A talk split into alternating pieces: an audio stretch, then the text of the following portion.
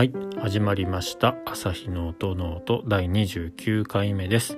この番組は弦楽器の調整や修理に携わっている私朝日が音楽特に楽器についてあれこれ話すポッドキャストです。楽器本体のいろいろから弦などのアクセサリーそして音ノートに関して思うがままに語っていきます。番組を通して普段触れる機会の少ないバイオリンやビオラチェロなどに少しでも興味と親しみを持ってもらえたら嬉しいです。はい。えーと29回目ですね。朝日の音の音始めていきたいと思います。えっ、ー、と今日もですね、えー、何をやってたかというと着替えをたくさんやっておりまして、えー、プラスでえっ、と弦の弦でのない駒の交換をしていました。えーと、バイオリンのコマですねの交換まあ合わせて弦も新しくという感じで、えー、今日はそちらをやっていました。えっ、ー、とコマっていうのはですねバイオリンのボディの、まあ、ちょうど真ん中中央あたりに、えー、立ってる木でできたものなんですけど、まあ、その上に弦が4本乗っかっていてそこでこう弦が張られているっていう感じです。で駒の近くを、えー、弓で、あのー、摩擦を起こして弓でこう上下に弓を上下にこう動かして音を出す。まあ中心の辺りに、えー、2本足なんですけどそれで立ってる部分を駒、まあ、ブリッジというふうにも言います。でこの駒を交換したと。えーと、となんで交換をしたかっていうとまず一つはかなりそのうんもともと乗っかっていた駒なんですけどそれが、まあ、品質が悪いと言ったらいいのかなっていうところがあって、えー、あとはもうちょっとあの足のところも様子が良くないし、えーと弦が乗ってるっていう話をしたんですけど弦が乗っかってるんですけどかなりのテンション、えー、圧力張力がかかっているので溝がすごい、あのー、深くなっていてちょっとこれはまずいよねっていう話ででそれで、まあ、新しい駒にしましょうということでついでに、まあ、弦も変えたという感じです。で、えーと、質の悪いっていうことで今駒の話をしたんですが実は駒にもあのグレードがあってえー、うん、各メーカーでいろいろ表示の仕方というかその辺は変わってくるんですけど、まあ、簡単に言うと小畜梅というのとか、まあ、上中下みたいな形で、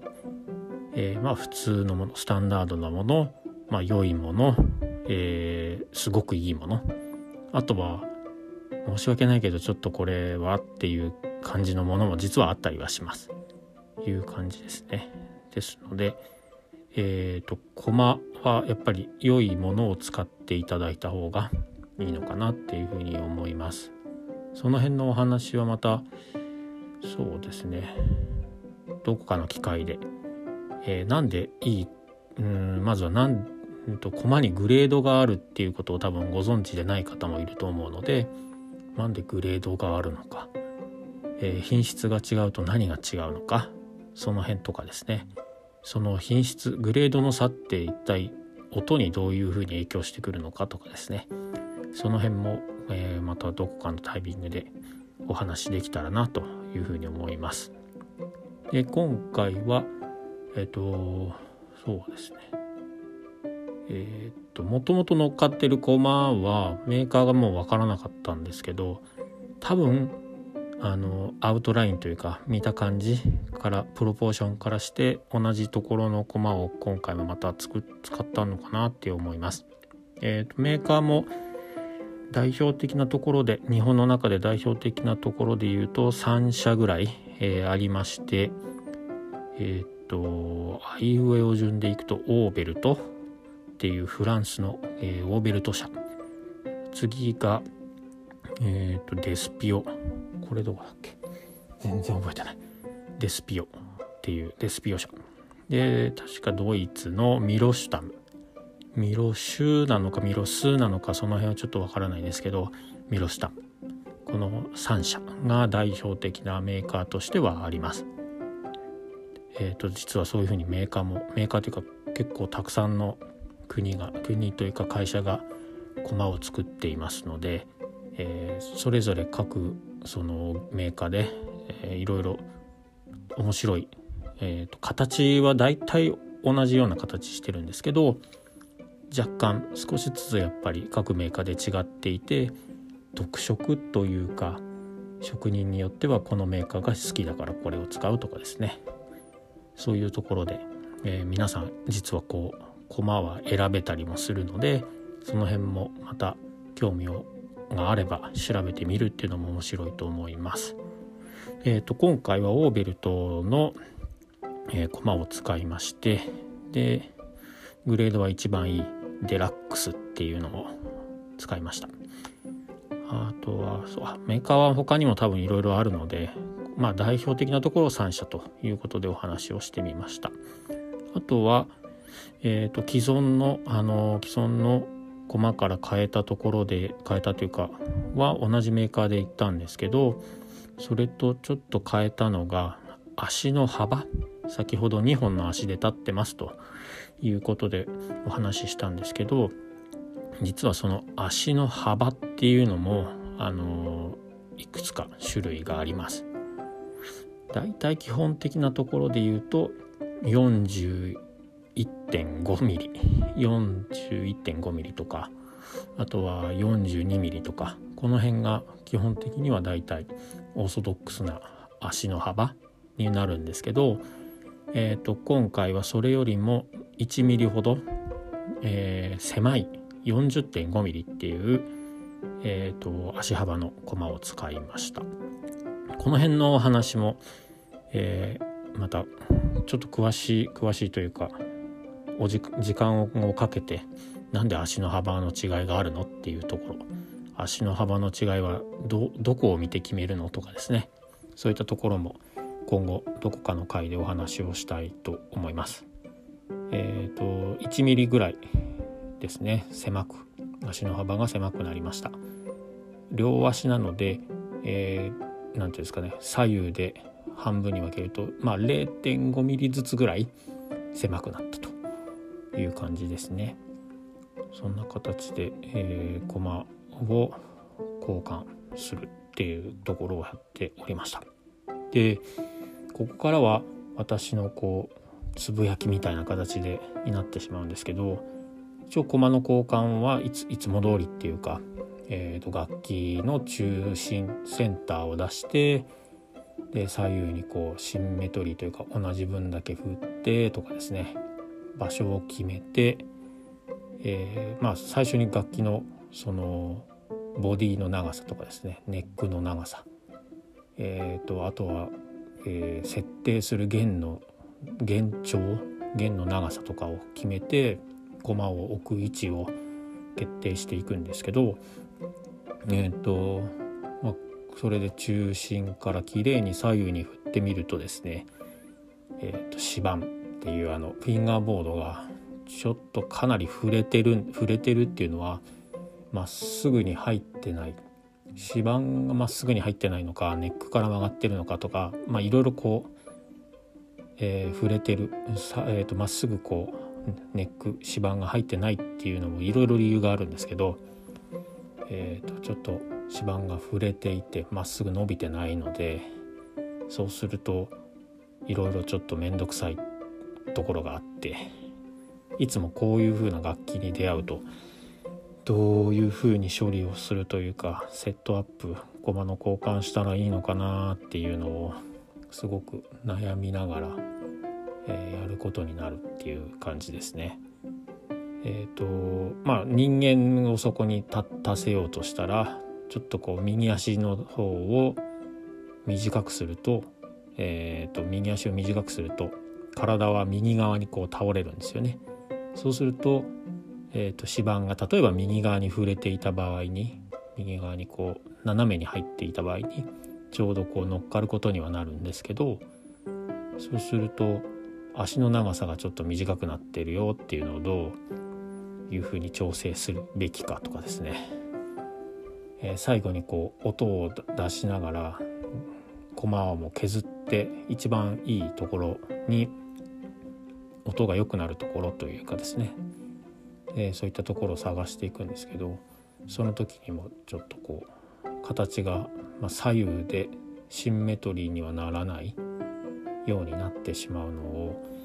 どう解消すべきなのかとか。うんこの辺はいつも正解がないと思うのでどうしたらいいんだろうなっていうところはいつも思うところでなかなか今日も盛大に指板が触れてるわけではないのでそんなに目立つっていうところではないと思うんですがこの辺はいつも考えるところですね。多分この交換をした駒を乗せたバイオリンをお返ししたその演奏家さんというか演奏者さんは多分何もあれこれ左右ちょっと対象じゃなくないみたいなことは気づかないとは思うんですけどそれはうんその方と私と見るところというか見えるところが違っているだけであってですのでこう変な話見えるところが多くなるといろいろ考えることとかですね、えー、そういうのも増えてくるっていう話ではあるんですがこの辺をどう自分の中でこう消化して形にするかっていうのはいつもうん悩みながらこれで良かったのかなとかですね そういうのを考えてしまうっていう職業病ではないかもしれないですがそういうのはいつも考えてますね。はい、ただ不安にまあ思うこととかうん大丈夫なのかなっていうのはまだ私がそこまで到達してないからそういう不安があるわけでまだまだ成長するのりしろがあるっていうことだと前向きに捉えて、まあ、回数をこなしていくしかないんだろうなというふうにも、えー、思うようにしてます思ってます。えっ、ー、と、まあ、最後最終最後ですけど駒をま交換をして交換する前と交換した後ではですね音はやっぱり断然交換した方が後の駒の方が良かったですので。うん。ですのでこの辺に関しては、まあ、読み読み通りっていうんですかね。こういう風になって要はえっと足の幅を約1ミリぐらい、まあ、1ミリ狭くしてこういう風に場所場所を立つところの場所を決定してで最終的な微調整でこう駒の部分を体積を減らすような感じで削っていくんですけどそれを削っていってその辺が一応正解はまだどれかわかあるか分かんないのであれですけどいくつかある中の最適解みたいなところは導き出せたのかなというふうに思うのでこれはこれで良、うん、かったんではなかろうかというような感じですね。はい、ですのでまあ日々日々精進するしかないっていうとこではあるんですけどそんな感じで何て言うんですかね。毎日こう駒とかまあ何でもそうなんですけど毛替えをする時もそうですしこれでいいのかな。これで大丈夫だよね。というその辺とのこう不安との戦いというか不確定さとの戦いをしながら職人さんはみんな多分頑張っていると思いますのでですのでまあ皆さん私のことをご存知でない方も、えー、楽器に携わってるそういう職人さん技術をあの技術を何でしょうお仕事にしている人は多分を応援していただければ皆さん喜ぶのではないかなというふうに思います。はい、なんか最後がうん歯切れが悪いというかこう答えがないのでいつも私はこう悩みながらやってるんです。聞いてくださいよっていうような話になってしまったんですが、えーと、そんな感じで今日のコマ交換をしましたっていうようなお話を締めたいと思います。またあの最途中でもあったように、えー、コマのグレード品質で音とかどう変わるのかなっていうようなお話だったりですね、えー、足幅が違う、えー、その辺は何で足の幅がのバリエーションがあるのかその辺はやっぱり音とかですねそういったところにもあの直結し直結してくるところなのでその辺も、えー、他の回で、えー、紹介していきたいなと思いますので今後も引き続き朝日の音ノートをどうぞよろしくお願いします。はいということで、えー、29回目今日のお話はこの辺にしたいと思います。え、ではまた次回の配信でお会いしましょう。ありがとうございました。さようなら。